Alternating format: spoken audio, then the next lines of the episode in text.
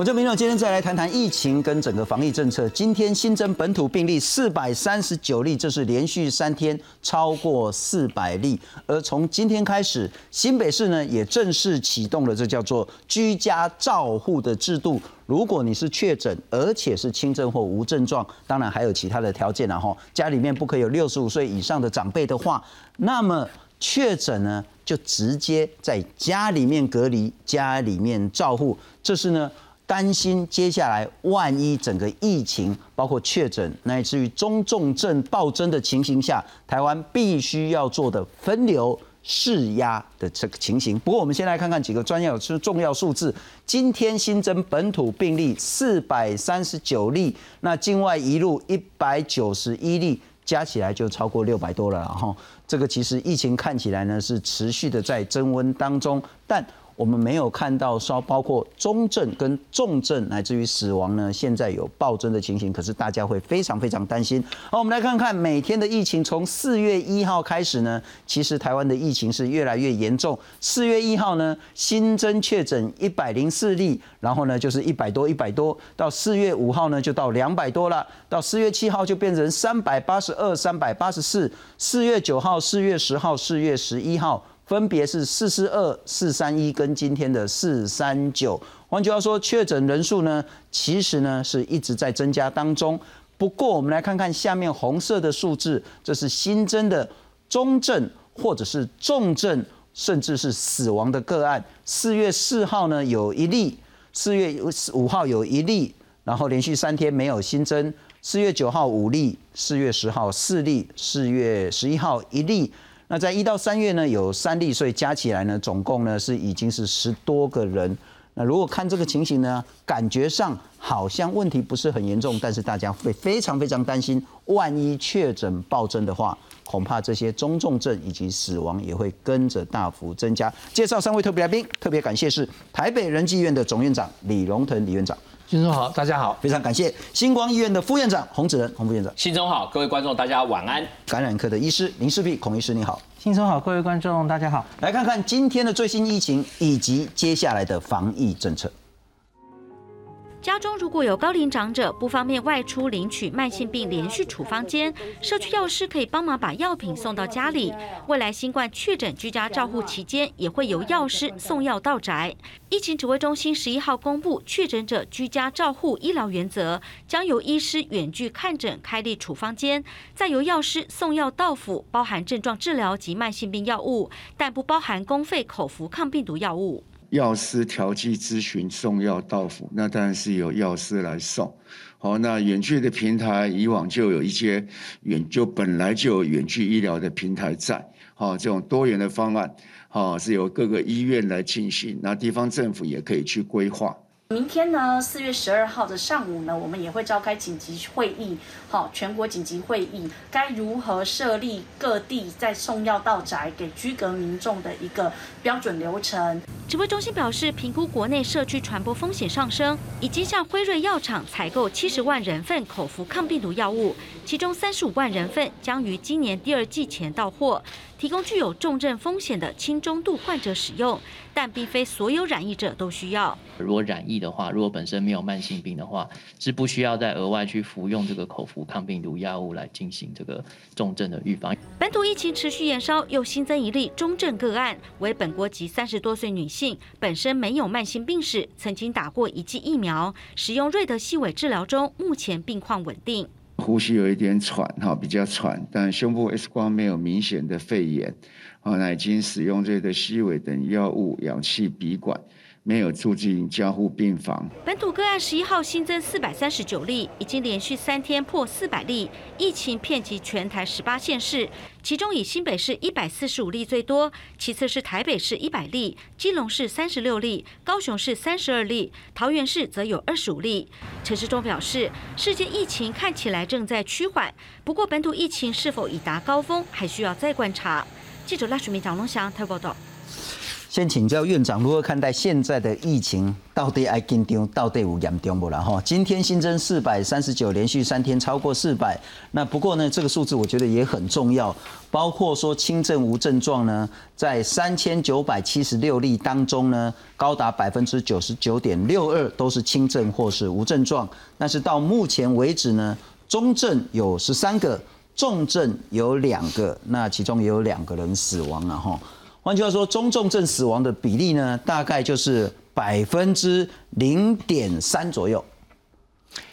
疫情发展到现在已经有了两年四个月，是，从一开始，它的感染率跟死亡率大概是八成以上都会有症状，九成有症状，一直到现在，大概有症状的人数不到百分之十，重症也不到。千分之三到五是，那死亡就更不用说了哈。那所以从这里看出来是，我们要说一个传染病的严重性，第一个是要看它的死亡或者是重症的比例，第二个再看它真的是有多少人有这个病。那为什么要把这个句话放在最后面？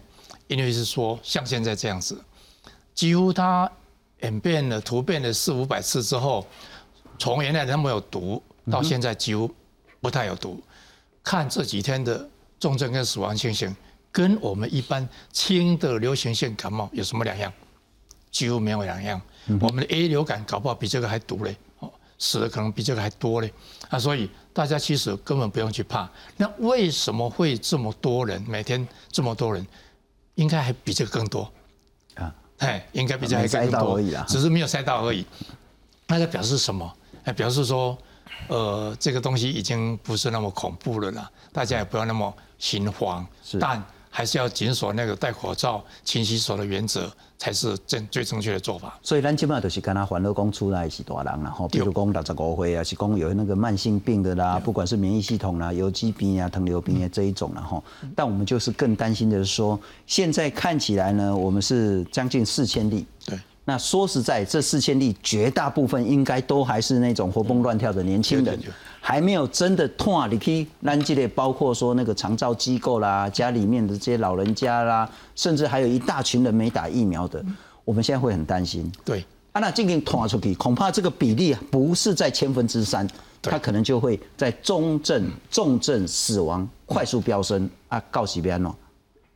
应该是不会的，会，应该是不会，因为这两个礼拜看起来，它几乎都是个位数，甚至是零啊。我刚刚讲说，这个早就已经扩散出去了。嗯哼，那这怎么去扩散出去？很可能对于都都没有症状，九成以上几乎都没有症状，所以他可以戴把口罩拿下来聊天、吃东西、敬酒，用这样子慢慢慢算不出去的。所以一安德贴博就是没有被找出来的，应该比这个还多。啊，所以。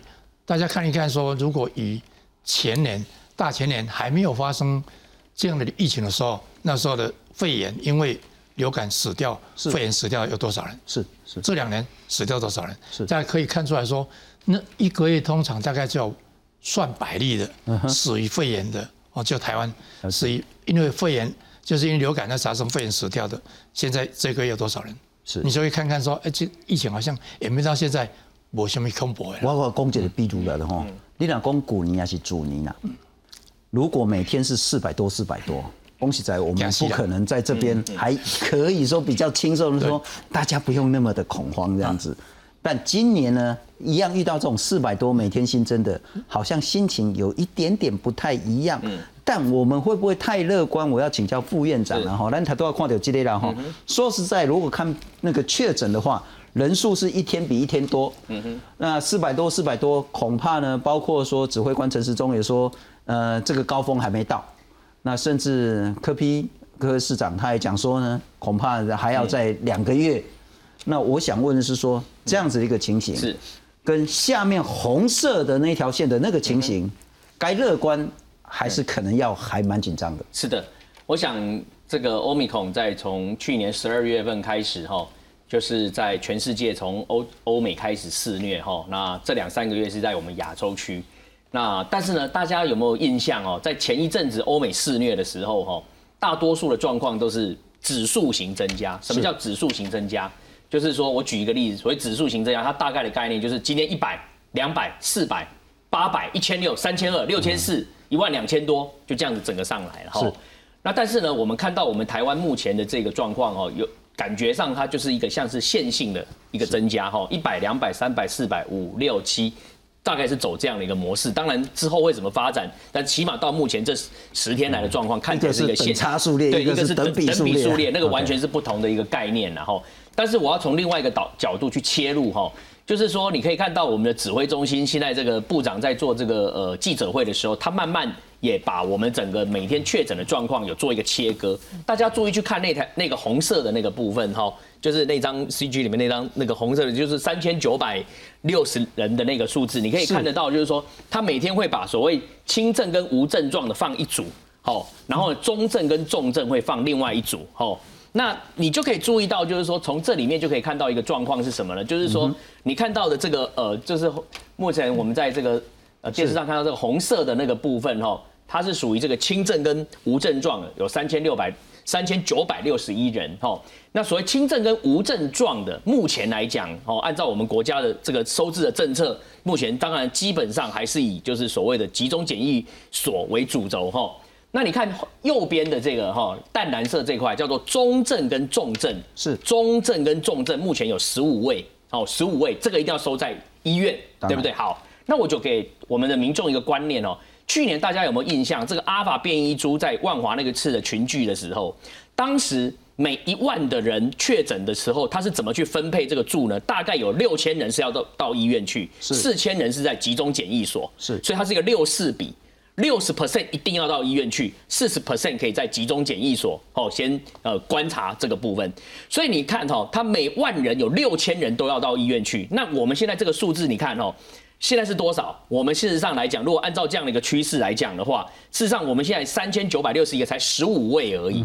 这个在跟去年同期来比是完全不一样。如果按照去年同期有将近四千位哦，到目前有四千位确诊者，这四千位里面。起码四六是两千四百位应该要到医院去，但是其但是目前医院只住了十五位，中症跟重症，大家不要忘记中症是什么？中症是说他虽然是住在医院，但是他是住在专责病房，可能给他一点氧气，是帮助他呼吸，给他一点这个哦鼻管，然后让他可以让他血氧浓度可以上来。是那他这里面可能有些是有 pneumonia 有肺炎，有些可能连轻微肺肺炎都没有，他只是要给他一点氧气，有没有？真正进到 ICU 现在几位？两位，好，那所以就是说看起来的话，当然我们就可以去比较今年的状况跟去年，就是说确诊者他的医疗分流的情况是完全不一样，因为去年就是大家一定要都要送到医院去，然后可能有一部分可以到集中检疫所，但今年不一样，今年是说大多数的人可能都可以在集中检疫所，或者我们启动所谓居家康复或居家照顾，在家里面，就像以前的感冒一样。待在家里面，好好待满七天，CT 值大于三十就可以解隔，大概是那样子。所以这个可以说就是因为 Omicron 的这个病毒的这个特性，就刚才李院长也讲，它的致病性已经弱，已经比较相对轻症化的一个概念。好，可讲到这边，或许大家就觉得，哎啊，既然这么轻症化，干脆就学习韩国，口罩就丢了，让病毒一次进来，让它比这个确诊人数快速上升，赶快可以跟病毒共存。我们不能这样做，为什么？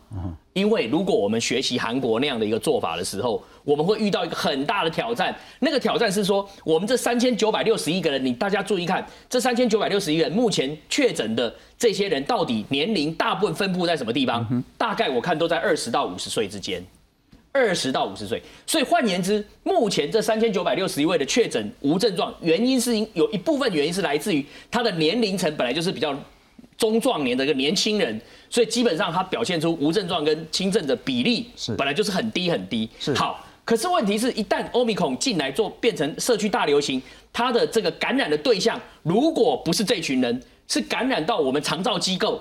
感染到我们的这些老人会聚集的中心，或者家里面的老人超过六十五岁以上的长者的时候，可能的确诊的所谓的中重症的数字就不是现在这个数字了。嗯哼，好，大家不要忘了，尤其是我们在这节目也一再的提醒，从国外的韩国、从香港的数字不断的提醒我们说，这个 Omicron 的特性。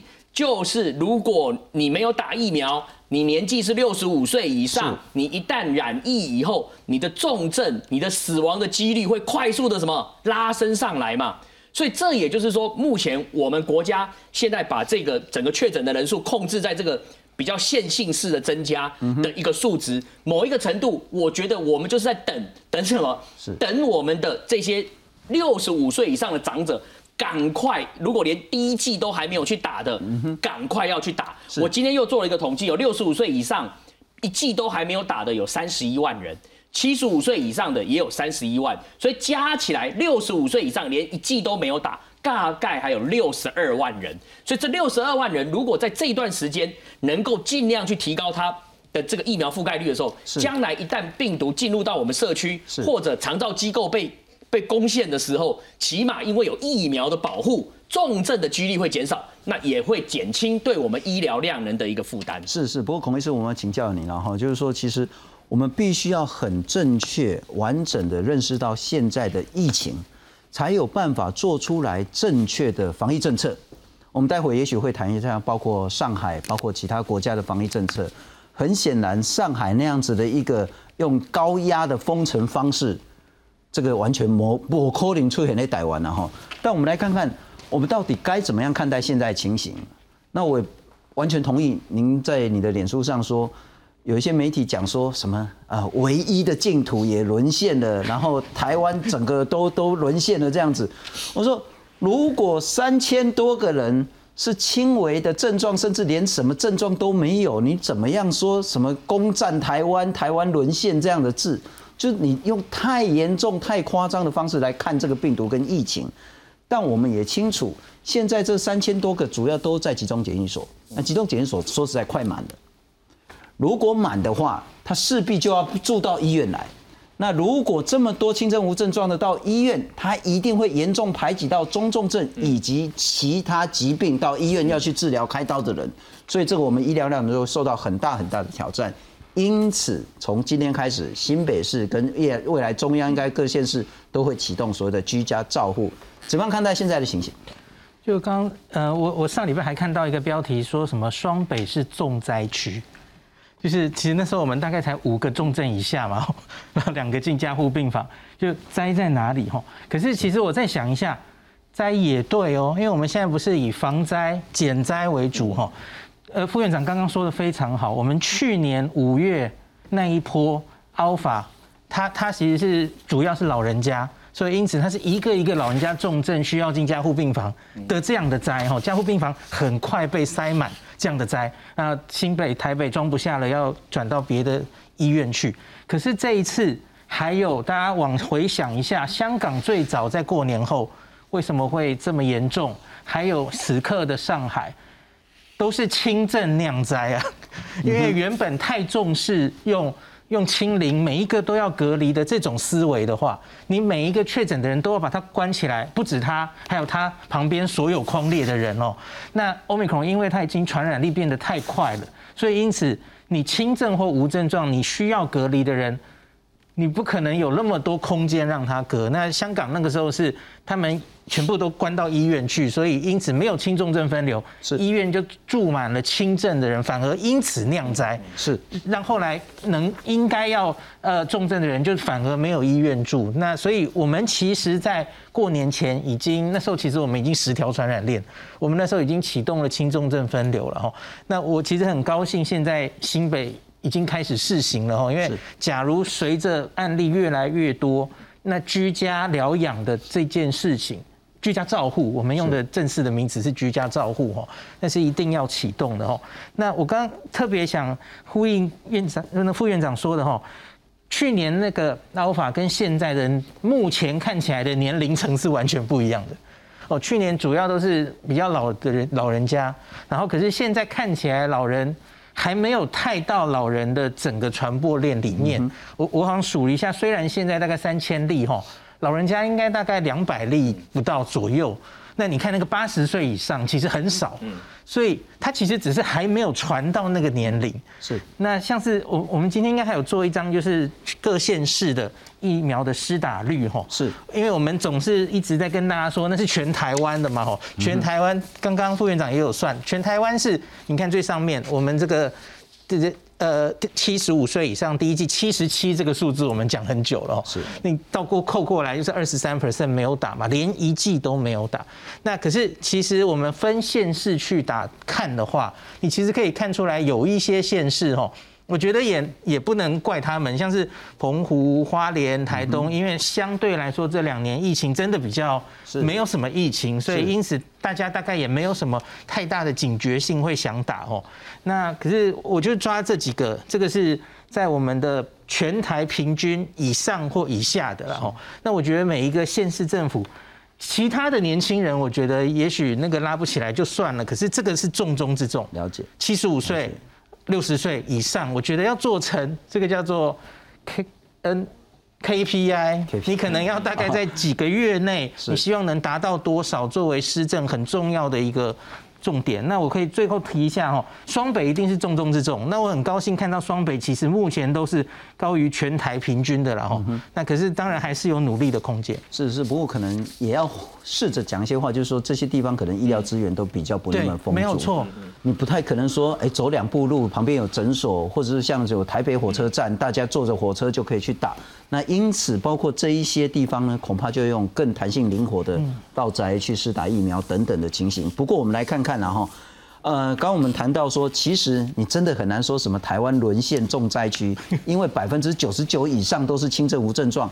可是我们就很担心说，如果这个确诊大幅增加的话，那势必医疗资源会受到排挤。所以现在已经正式启动这个叫居家照护。指挥中心今天讲得很清楚，怎么居家照护呢？要多元远距的医疗方案。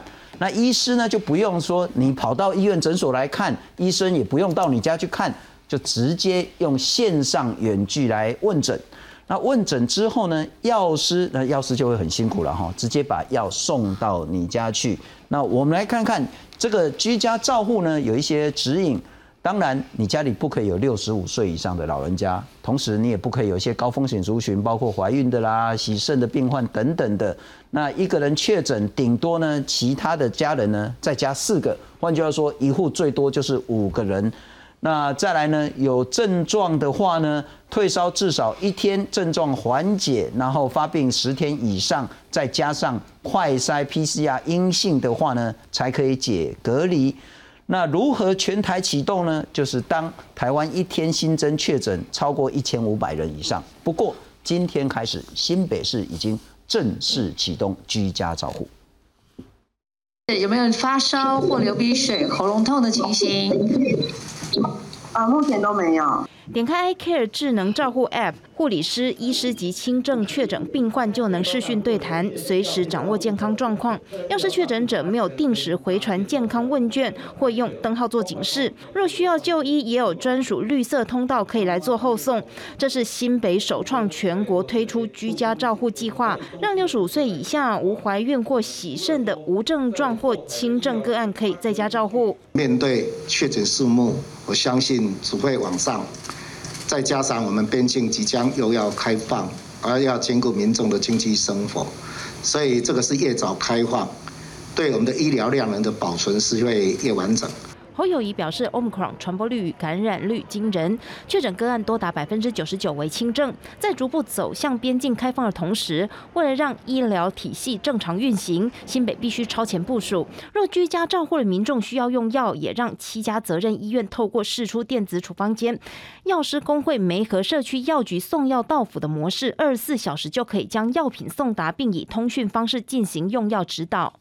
那会放到他们家的门口，好，或上按照指定的地方，那他们就可以收到这个药物。而疫情指挥中心也规划，新冠轻症患者在家隔离照护时，考虑由基层诊所第一线人员派送药品。对此，基层诊所认为可行性高。重症才需要到医院去啊，那在家里休息的时候，谁去管他？基层医疗院所遍布各个地区，究竟是最好的方式嘛？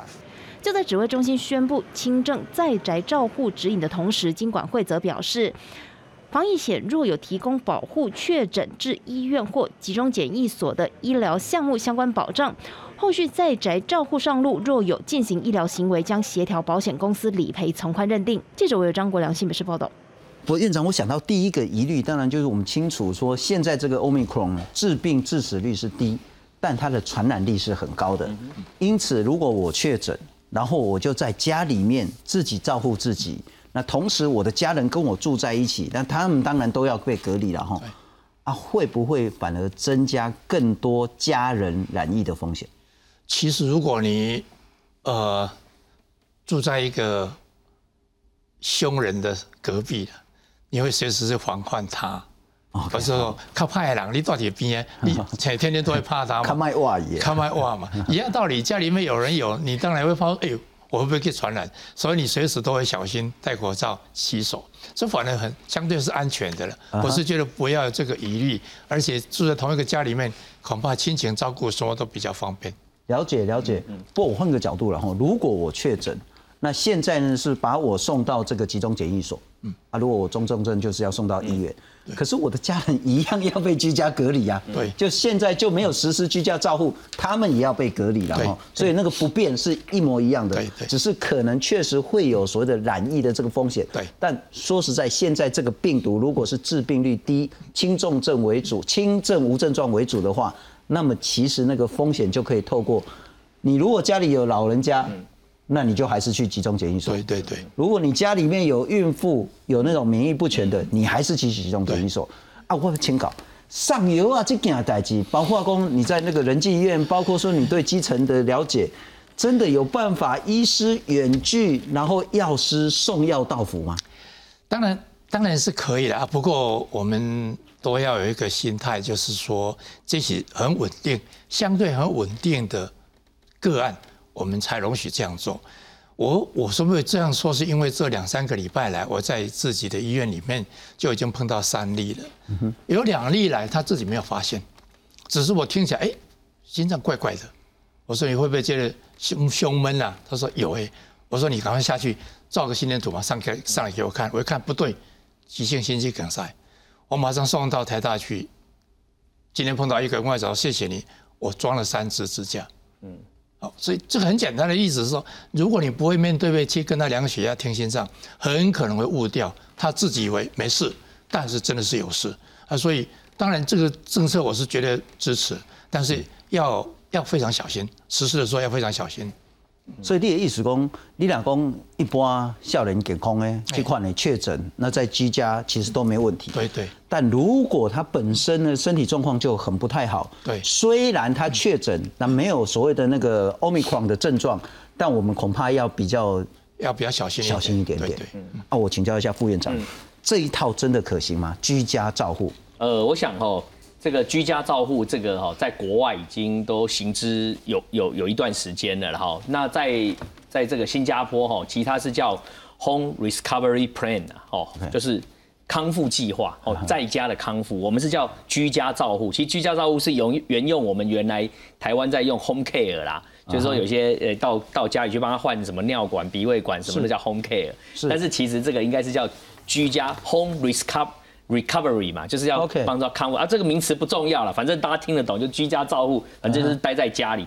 那当然，我觉得现在这个新北市，我觉得他们呃呃超前部署、快先启动哈，是来这样的一个制度，我觉得这个是值得我们大家给他们呃拍手的地方了哈。因为毕竟我们就是说无事敌之不来嘛，事无有以待之，就是说我们先把这套系统把它先布置好，但是要不要启动这套系统，或许真的不需要每天都是一千五以下。可能我们永远也用不到这个系统，但是如果哪一天要用的时候，我们不可能到哪一天确诊突破一千五以后，我们突然间隔天要来实施这个居家照护这个 program，这是不可能的事嘛？当然，所以现在就是先超前部署来做，甚至明天指挥中心可能会进一步来跟新北市，甚至可能要也要跟药师工会一起来开会，因为大家都还记得，就是说我们在去年口罩国国家队最成功的地方，就是利用全台湾遍布的这个社区药局去。做口罩的这个哦，这个分发等等。那我想，这个居家照护要成功的话，除了我想就是说我们的县市政府以外，卫生局、医院以外，我觉得社区药局也是可以把它纳入。怎么说呢？就是说我们透过这个呃远距的这个所谓的系统去去做居家的这个照护，然后呢，医生一旦开立处方以后，实际上这个处方只要上传到云端，或者是说只要你家附近有哪些社区药局，你可以点一下，把这个处方派送到那家药局，离你家最近的，就由那个药师来送药，也不一定要大老远说是请谁来送。那这个都是未来，我想现在的云端科技这么发达，我想这个都不是太大的问题。我要跟我们全国观众报告是说。事实上来讲，我上次有提到，三月份韩国不是说这个疫情大爆发，对半个月的话，六百多万人确诊。当时我们就统计，韩国当时一天在家居家照护的人数，最多高峰期超过两百万人以上。对，韩国就是这样在做嘛。新加坡也是这样，就英国、美国，甚至我们星光医院在今年一月份。我们即即刻救援到博流，大家还印象深刻。那时候不是在博流的这个确诊突然间指数型上升吗？是。那我们派我们的医疗团过去配合美国的 CDC，当时博流针对确诊的轻症跟无症状，就是用台湾现在这个模式，请他待在家里七天，给他一个隔离包，里面可能有药物、有温度计、好有血氧机，然后呢也有一个可能有个 QR code，你随时可以跟医院联络。七天后你只要验。这个快筛，好，就是阴性，那你就可以，好，就是报告完就可以隔离。所以我想这个东西来讲，欧米孔这个在全世界，我们台湾现在是处于，就是说已经已经看到别的国家，好，他们发生的一个状况。所以我们只要去学习各国在这个居家照护上面的一个长处跟优点，把运用到我们现在来。而且我们现在还有时间可以超前部署，因为我们现在一天确诊人数就大概四百人，还在可控范围内，一定要利用这段时间。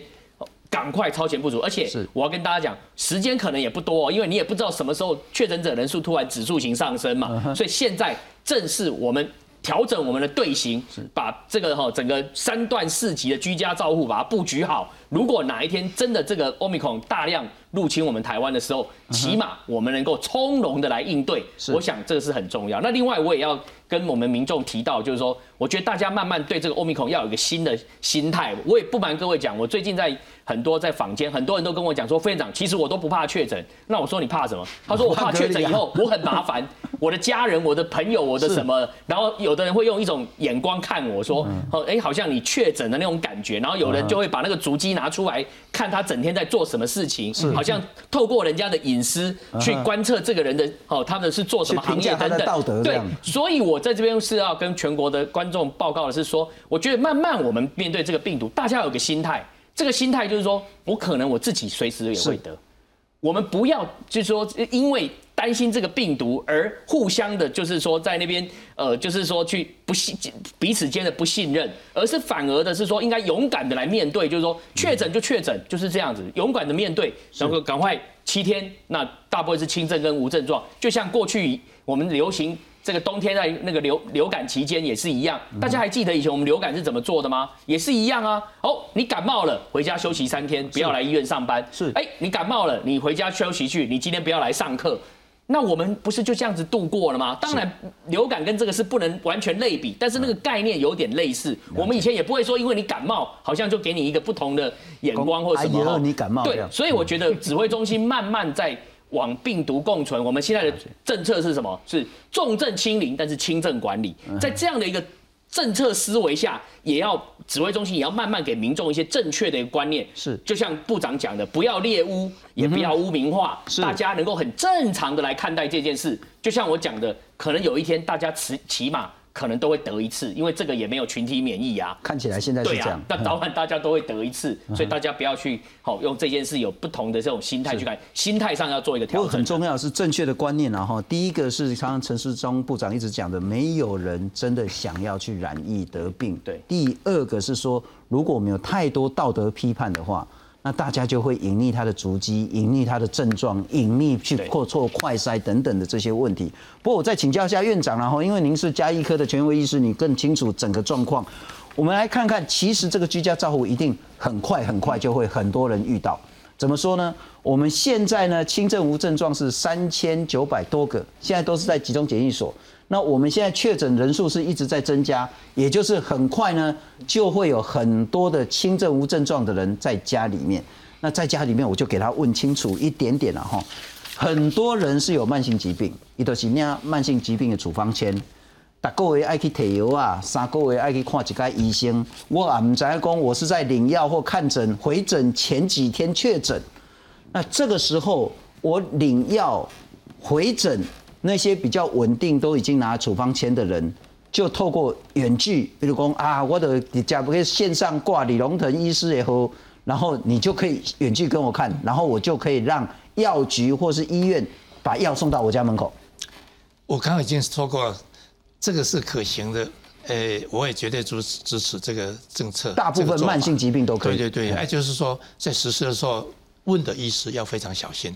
哦，就是说不要好，那一视同仁说啊，血压呢，呃，心跳呢，啊，这样就结束了。不要这样子，要比较深入一点去问，呃，相关的症状有哪些？OK，民众自己没有办法自觉，但是你可以用敏感的问出来的。远距的医师就要更费心了。对对对，因为你没办法看到他，对，你就要更花力气了解他了哈。那如果是我不是慢性疾病处方间，或者是在居家照护期间。生病，生其他的病，哦，啊，心脏皮泡菜呀，吼，啊是迄落，啊，要去看医生，我就用隔离是边来看医生，啊，这个怎么办？当然，最好的方法还是说，如果他他认为他自己的病是蛮严重的，哦，他自己认为是蛮严重的，然后在远距相问之下，也听起来真的是蛮严重的，立刻用专车送到医院去，绝对不要自己去。治疗自己。是，哎，这个是一定要注意到的，很多都会被误掉的。是，那当然，你说到我们小诊所或是小医院去，我们大概也会送到大医院去，不敢，我不敢去摸了，因为说实在的，一进来搞不好全部都被他感染的不一定啊。啊，所以我们还是相对的要重视一下，说大家把自己隔离的好，专车送到大医院去，像啊台大、星光、龙总这些大医院去，让他们好好的做更隔离的检查。万一如果是，就赶快做。这个是不一定是肺炎了哈。是，这搞不好是我刚刚讲那那个心肌梗塞啦那个严重的问题，或者是中风，是很可能随时会要人命的那个东西，还是要赶快处理。换句话说，如果接下来民众呢是被居家照护的话，你更要注重自己身体的一些变化。对，有任何问题，不管打一九二二也好，不管透过所谓的远距的这些看诊也好，说实在的哈，你那突然肝心中皮薄菜，而且供一个缺氧的情形。你看去到诊所啊，诊所也是要把你转诊到医院，是是，你反而省掉这个转诊，你就直接在家里面看医生，医生就直接把你载到医院去。不过我再请教一下那个龚医师了哈，这中间我们可不可以再谈的一些比较细腻一点点？我们刚谈居家照护，主要针对是那些轻症没有任何症状的人，嗯，健康稳定的民众，嗯，但我们有没有办法透过其他国家或是这两年的一些数据，是哪一类的人？尽管他已经确诊，而且没有症状，但他依然是一个高风险会进入中重症的那些人。呃，我这几天其实看了很多，刚刚那个副院长有提到新加坡怎么做，那我也去看了日本、韩国啊，大家怎么做？其实他们真的已经做了很久了哈。那多半的国家哈，其实就是用年龄来分，这是最多的。嗯。呃，大概六十五岁，的确是很多国家都这样割哈。是，可是你要知道，当然不一定是六十五岁以上就完全没有问题。五十到六十五岁，然后有一些慢性病的人，当然他也可以是高风险。所以，呃，这一个最主要的一个风险，就是在家里的时候，我们要如何用各种机制，让民众知道，假如还是很不幸有转重症的迹象，你自己要怎么发现？然后你要怎么样求救？嗯哼，那这个上礼拜四我有讲过，我就不重复了。就是日本 要要找一些自己的的一些症状等等的哈。那是听说好像也会发很这个一个呃说明书，新北有说，然后会给大家自己看。那网络上也会有资讯。这里我觉得还是要继续跟大家喂教了哈。主要就是这一张就是日本定出来，其实我看罗富也有讲，就是你你。家里有哪一些喘呐，然后呃颜色都变了哈，嘴唇都发紫的这种缺氧的状况，这一定要要把它找出来哈。然后另外是我原本哈，我觉得大家可能会有点担心。呃，要在家里就是轻症在家这件事，因为他可能会担心，哎，会传给家人，会不会传给邻居？哦，那所以我上礼拜就做了一个，在我的脸书做了一个意见调查，哦，一万多人投票，竟然有八十三 percent 的人都愿意，所以我觉得这个比我预期中大家接受度高。我觉得是因为，如同刚刚也有提到，现在大家其实不是怕这个确诊本身，怕确诊之后隔离的。对 他反而是怕，然后影响周边的人。是哦，然后大家也知道这个病，其实你不多半这个今天有讲，我们又买到药了嘛。可是你不是所有的人都需要这个药。是你你其实没有什么风险因子的人，年轻人靠自己的免疫力就会好。哦，那现在又有线上诊疗了哈，那所以我觉得真的需要药的话，看我们的口服药拿到的进度了。罗富今天有说未来了，你你未来假如这要看完全看你的医院的量能，因为有一些国家哈，它会严重到它没有办法把所有有风险因子的人。都集中治疗哦，像是六十五岁以上，我看英国，英国还是哪一国，他就直接规定所有人都是先从居家照护开始，因为他没有办法马上让你去住院。假如到了这么严重的时候，那当然其实会比较担心哦，是。那个那个观察就要更重要，就他们已经到了量能六十五岁以上没有办法有那么多的。防疫旅馆或是全部住院去观察，那我希望我们不要到这个量能到这个程度哈。是，那这个我我可以讲一个这张图，那个我看最近有些医生在猜，我们大概会接下来，比方说十几天会不会破万啊？然后大概会到多少哈？那我我自己可以给大家一个估计哈，那个我们上礼拜有宣布，现在我们的 PCR 量能大概是一天可以到二十万，因为你。到底可以抓出多少案例？跟你这个国家 PCR 的量能，还有你是对哪一些人检查 PCR？嗯哼。那还有，比方说在香港、在韩国，后来比较严重的时候，他们是因为他们觉得快筛直接也可以算阳性，所以他的案例那个量能又会上升哦。是。那我给大家看一下这个图哦，这是这一次 Omicron 这么严重之下，你看这个韩国、日本。丹麦、英国、美国这几个主要国家，它在 Omicron 来袭的时候，PCR 或是说检查的阳性率都是 跳到非常高。你看韩国现在竟然还在六十 percent，那日本前一波二月跳到接近五十，现在稍微降到三十，这是我们现在几乎无法想象的数字。然后呃，丹麦、英国它其实比较低哦，你看丹麦是三十 percent，现在降到十五。英国，英国是相对人口来说，它的检查做的非常非常多的，PCR 加上免费国家发的快筛，所以它即使是 Omicron，它的阳性率最高也不过是十十几而已，所以这代表它的检查做的非常充足哈。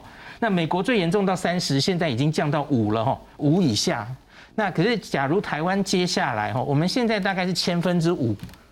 这么低的阳性率，是我们接下来假如案例真的变多，社区流行变多，我相信我们也会看到如别的国家一样，阳性率会增加。所以，假如我就用这个日本好了，假如我们到了三十 percent 的阳性率，一天二十万，那确诊就是六万。可是我觉得我们不容易到这个数字，因为因为我相信在比方说我们一千两千的时候。你政府不规定吼，人民自己都会加强 加强 NPI，是，然后自动把那个感染可能会缩到一个程度，是，那所以我觉得天花板可能是六万，可是不容易超过。了解，不过顺着那个孔医师刚刚所说的，然后这是指挥中心两天前，呃，上个礼拜所公布的一个，包括台湾、韩国、纽西兰、香港每十万人 Omicron 的发生率。那我们来看看最上面那一条韩国国旗那个了哈，韩国呢是五百三十四每十万人，那纽西兰呢是两百六十四，中间那一条蓝色的，香港呢是六十五，这是在四月五号的所统计的发生率，台湾在哪里呢？看不到了哈，台湾是压到最下面最下面，几乎是零的这一条红色的这个平平的这条线，我们是多少呢？是一点一。那你可以有两个解读，一个说台湾疫情真的控制的非常非常好，是全世界的模范生、优等生。你也可以比较悲观的是说，恐怕如果我们遇到这三个国家的情形，他们就是我们的前车之鉴。好，我转个弯，上海，上海这几天他们其实封城已经封了两个礼拜了。说实在，上海民众已经几乎快要疯了。很多民众呢，其实不是因为所谓的 Omicron。而所谓的导致生活上非常非常严重的冲击，有些民众呢是因为封城这种方式呢，包括说精神已经快要崩溃，也包括说呢，一个经济学家很重要的经济学家，他的妈妈，他的肾脏出问题，理论上就是去医院打个针吃个药就好，但是呢，他迟迟拿不到所谓的阴性证明，就活生生死在医院门口。那这件事呢，让我们看看说，到底上海这个做法是对还是极度的错误？我们来看看。动态清零是基于我国国情做出的有效的疫情防控策略，真正体现了生命至上、人民至上。上海封城两周，新增确诊案例指数往上飙，光是十一号的通报就超过两万六千例。官方还是坚持动态清零，但食物没了，物资缺乏，造成民怨四起。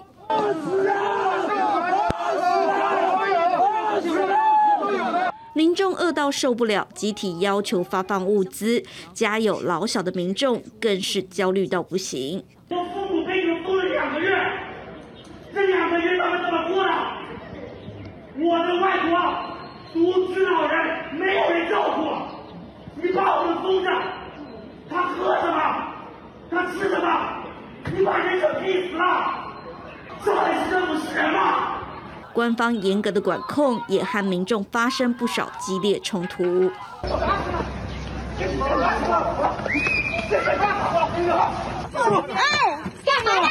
防疫人员将女子推上巴士，并对她拳打脚踢，当下尖叫声四起。封城的压力让民众就快承受不住。而被收治的确诊者也不好过，有的隔离点环境简陋，有的甚至是泳池改建而成，还有民众爆料，在方舱医院食物都要用抢的，他哭着说只抢到一箱水。南汇方舱乱的，没有人管，所有的物资都是靠自己在抢，所有的人都慌了，我就抢到了个叶相思。咱们哪没抢到？有经济学者预估，上海封城每天要付出的代价高达百亿人民币，但恐怕不止经济受重创，伤更重的还有难以挽回的民心。记者综合报道。我刚刚讲的说，中国那个经济学者，这个叫郎咸平，然后我们来看看他的自己微博，他自己讲说呢，大家都在传说他的妈妈过世，这是事实，他自己证实了这件事。他说他妈妈年纪很大了，九十八岁。那他妈妈只是肾脏有一点点衰竭，以前的情形就是打一针就好了。不过他妈妈呢，要拿到这个所谓的核酸阴性的证明，医院才愿意帮他治。结果他等了四个小时，这个证实这个证明都拿不到，然后之后他妈妈就走了了哈。那这是一个很大很大的悲剧。关键在于不是 Omicron。而是你面对欧米克做出整个防疫政策。当上海做出这样的防疫政策之后，是不是疫情控制住呢？结果看起来不是这样。我们看到呢，红他们分成两种。一种叫做无症状的感染，就是绿色，每天大概就是呃，本来是几千，后来到一万多，这几天都是两万三千九、两万五千一。上面那个就是说有症状的确诊，也许在台湾我们叫做中症或重症了哈。那在现在呢，开始就有一千多、一千多。换句话说，这两个礼拜封城以来呢，每个数字呢还是一直持续的攀升。那我们来看看现在上海怎么封。那跟台湾，我们又该汲取什么教训？上海市两千五百万人，比台湾人还多，叫做全域静态管理。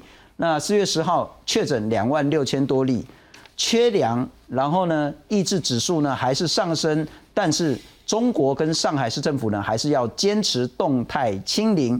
那这几天呢，包括广州的疫情也非常严峻，因此广州也实施非必要市民就不得离开广州市。大家会担心说，广州是不是下一个封城的情形？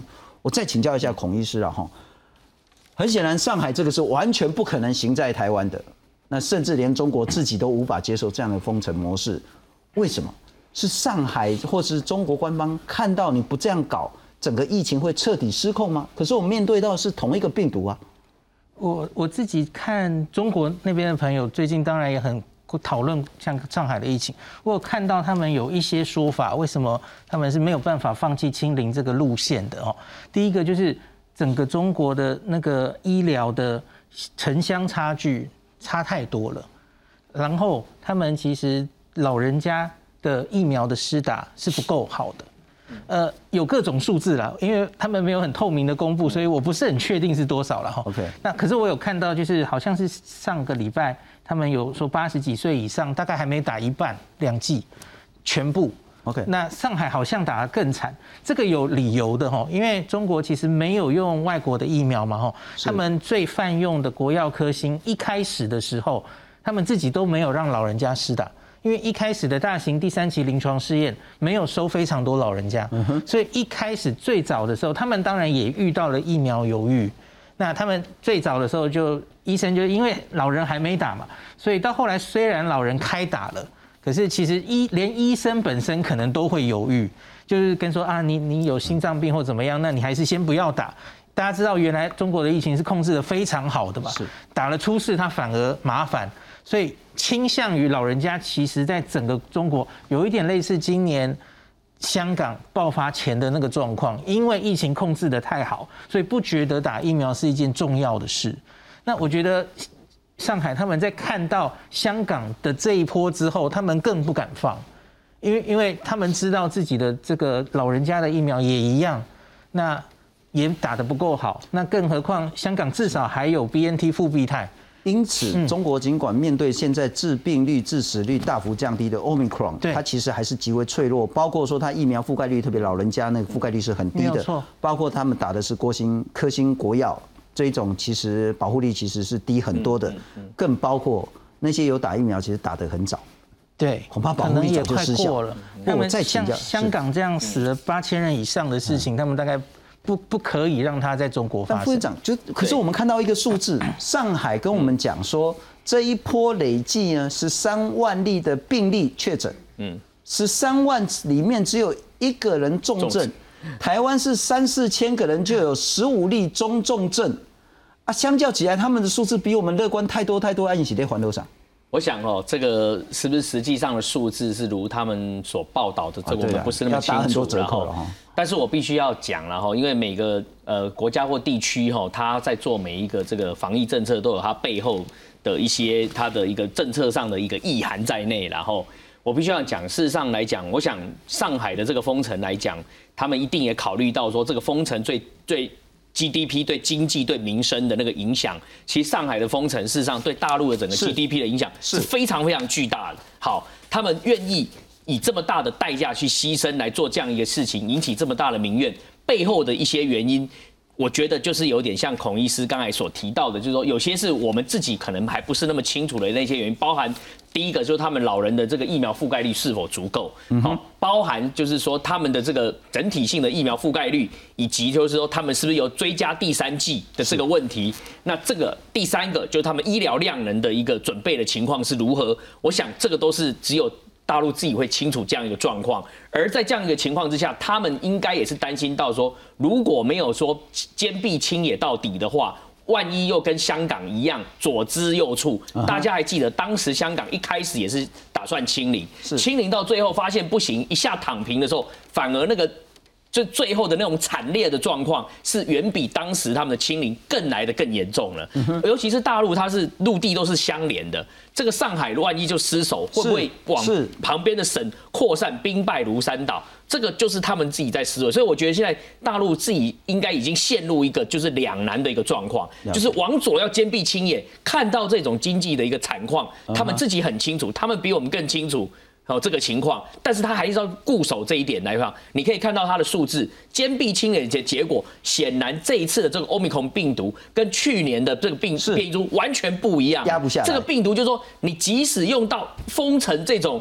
就是说，这种 NPI 最强度最高的防疫政策都已经压不下来的时候，他还要去试图去压压制他这样的一个病这个确诊数，可见他背后应该是有他的医疗量能的问题，有他的这个疫苗覆盖率的问题，有他老人的疫苗覆盖率不足的这些问题。是可能这个时候他们一些问题都已经暴露出来了，恐怕还有一些政治上。所以我想他们会对，所以他们最近为什么开始说引进国外的疫苗是来追加第三季？我想也是在做这件事。中国的情形跟台湾是完全无法。类比了哈，不管是疫苗覆盖率，不管是打疫苗的种类，不管是整个防疫政策。不过我们其实还是要引以为戒，就是说我们必须强化更多，包括我们打疫苗的涵盖率，包括说我们的 NPI，以及包括不要拖垮医疗量能。但我请教一下院长，很重要很重要的一个数字是，我们可以看蓝色这一条，也可以看红色这一条，我们到底要用哪一条来作为防疫的重要参考值？如果你看确诊数，那确实是越来越严重。如果你看是重症数，看起来我们就不需要用那么严格的一个防疫的一个方式。我们该如何接下来看待疫情发展？